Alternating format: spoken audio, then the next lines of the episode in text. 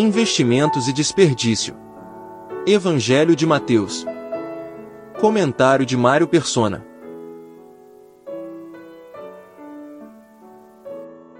Mais uma parábola que fala de um senhor ausente.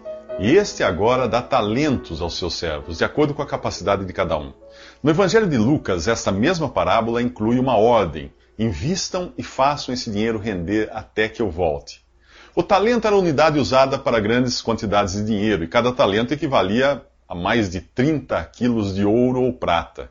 Considerando que um dos servos aqui recebe cinco uh, talentos, outro dois e outro um, até o que recebeu pouco, recebeu muito. Às vezes nós confundimos a palavra talento dessa parábola com habilidades naturais, como música, esportes, etc. Não é o caso aqui. Creio que os talentos sejam as responsabilidades dadas a todos os que professam o nome de Jesus. E aqui há uma mistura de trigo e joio, já que um deles é condenado no final. Você, você já sabe disso. Os talentos são distribuídos segundo a capacidade de investimento de cada um, de, a capacidade de obter resultados para o seu Senhor. Se você professa crer em Jesus, você recebeu responsabilidades para cumprir durante a ausência do seu Senhor. E todas elas estão bem dentro da sua capacidade de multiplicar. O, o que recebe cinco talentos ganha mais cinco investindo.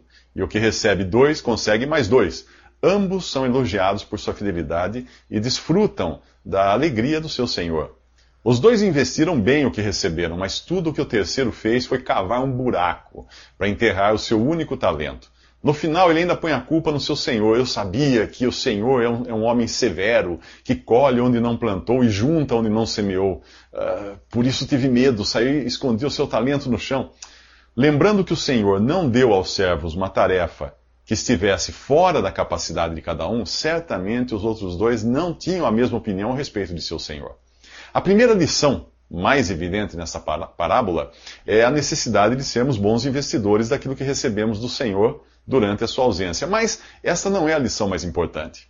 Aquele que foi capaz de, de multiplicar pães e peixes para milhares de pessoas, ele não precisa uh, dos nossos resultados. Ele quer ver mesmo a realidade da nossa fé e a nossa confiança nele.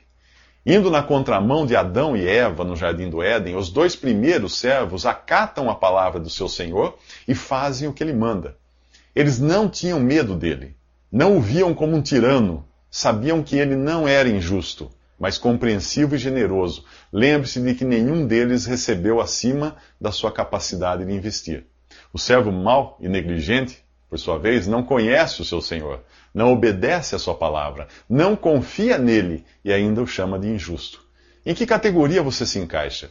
Daqueles que acatam a palavra de Deus e têm certeza de que servem a um Senhor justo e misericordioso, ou você é dos que não escutam o que ele diz, uh, usam mal os recursos que ele dá e ainda o culpam pelas desgraças do mundo? O servo negligente é condenado no final. O capítulo 25 de Mateus termina revelando o que acontece logo após a volta de Jesus para reinar. Uns sete anos antes, os que morreram em Cristo ressuscitaram e a igreja, formada por todos os que creem em Jesus, foi arrebatada ao céu. Seguiu-se o princípio das dores, que é a primeira metade dos sete anos, e a grande tribulação, que é a segunda metade, até Cristo voltar em glória e majestade.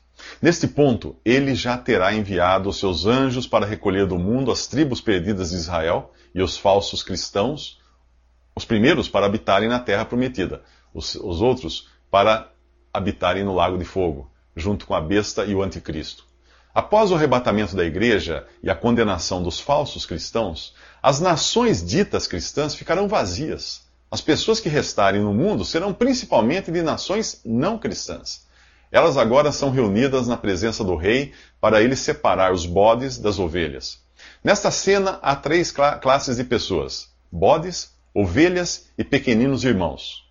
Considerando que os cristãos verdadeiros foram arrebatados anos antes, estes pequeninos irmãos só podem ser do povo original de Jesus, o remanescente de judeus fiéis, que se converterá durante os anos de tribulação.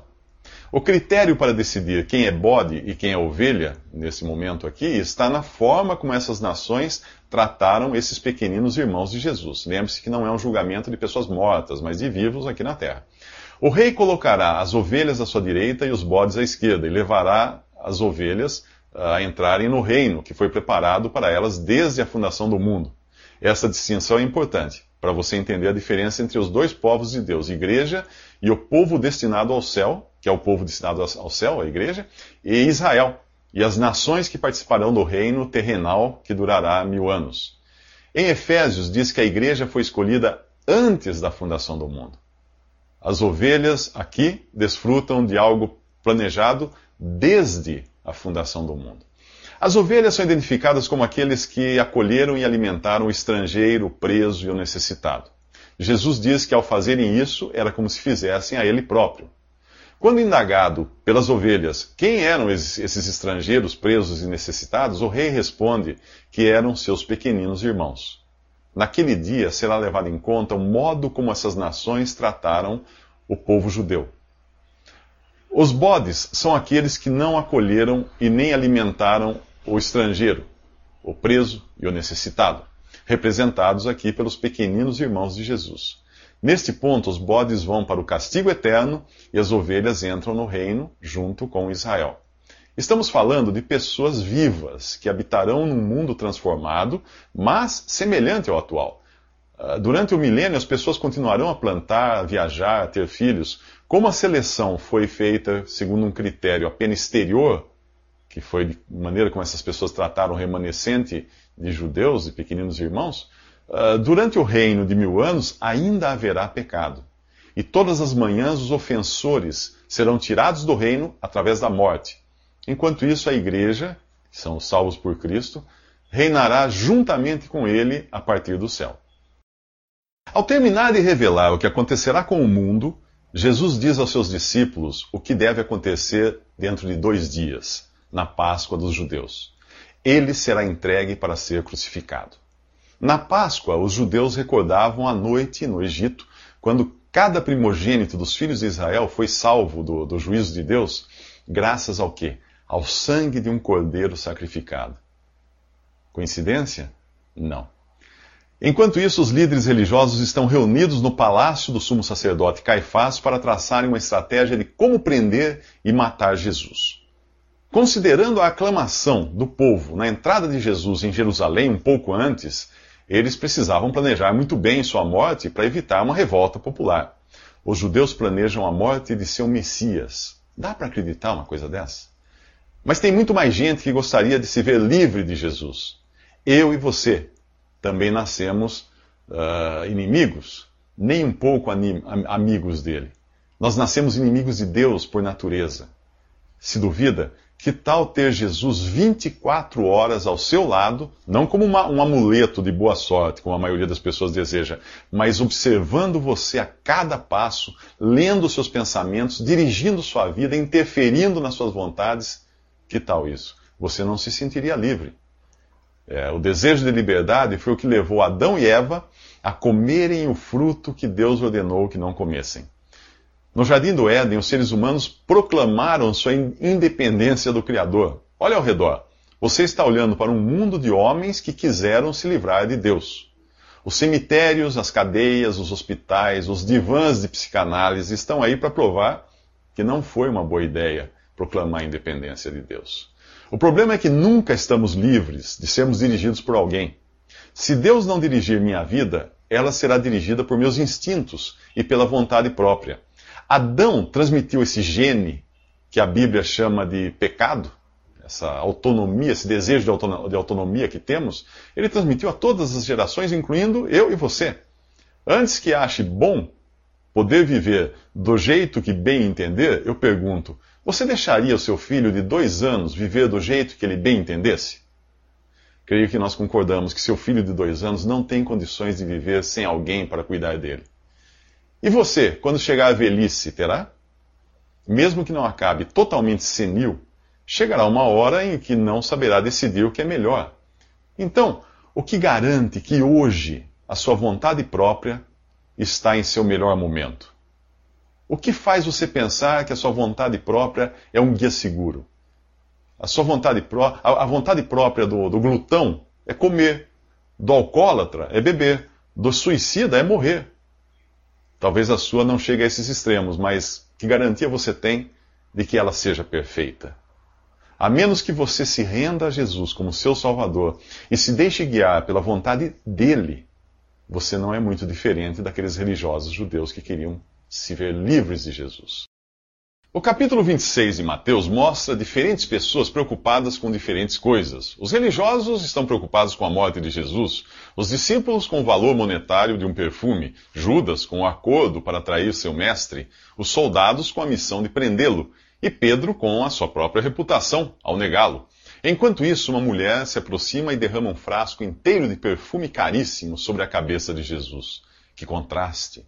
Calcula-se que ela tenha gasto o equivalente ao salário mínimo de um ano em dinheiro de hoje. Para comprar aquele perfume, os discípulos ficam indignados com tamanho desperdício. Por que não dar aos pobres?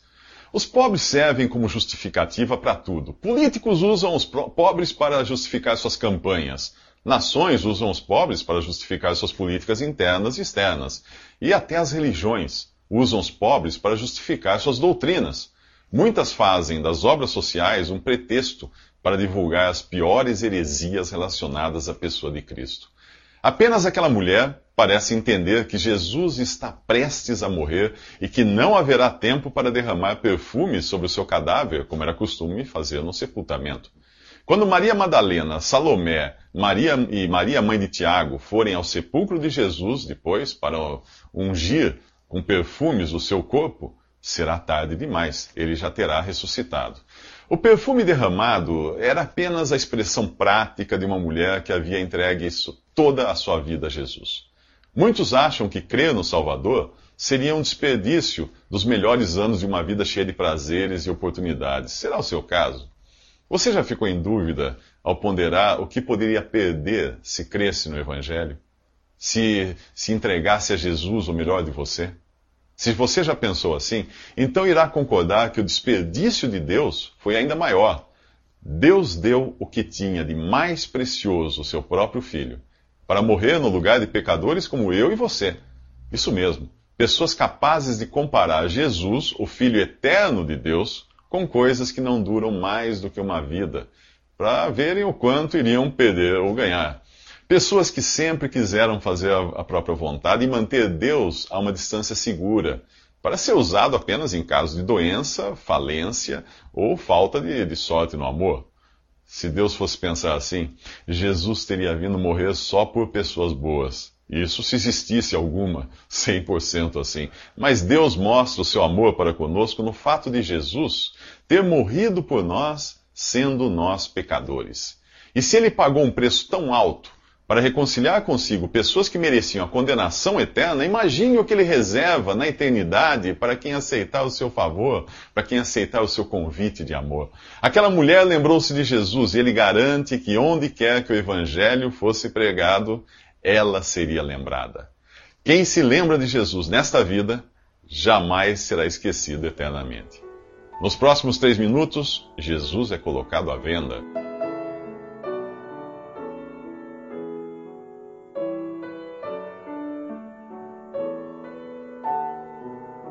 Visite respondi.com.br. Visite também 3minutos.net.